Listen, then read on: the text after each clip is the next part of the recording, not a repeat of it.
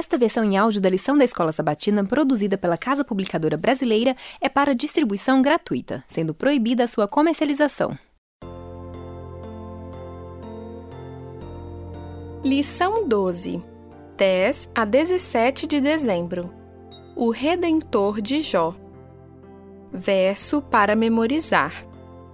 Certamente ele tomou sobre si as nossas enfermidades e as nossas dores levou sobre si, e nós o reputávamos por aflito, ferido de Deus e oprimido. Isaías 53, 4 Sábado à tarde. O livro de Jó atinge seu clímax com a manifestação repentina do próprio Senhor, a partir do capítulo 38.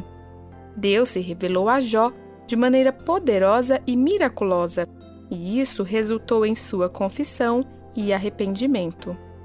O Senhor então repreendeu os três amigos de Jó por suas palavras erradas e Jó orou por eles.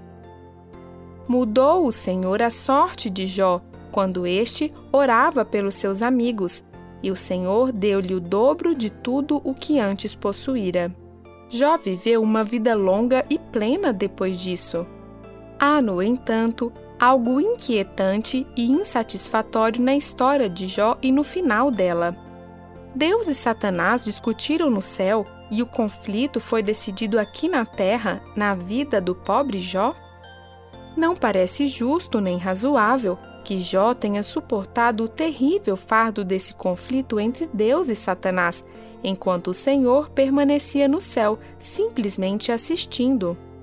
Devia haver algo mais nessa história e há.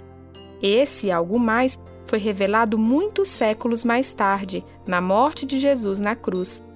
Somente em Jesus encontramos respostas maravilhosas e confortadoras para as perguntas que o livro de Jó não responde plenamente.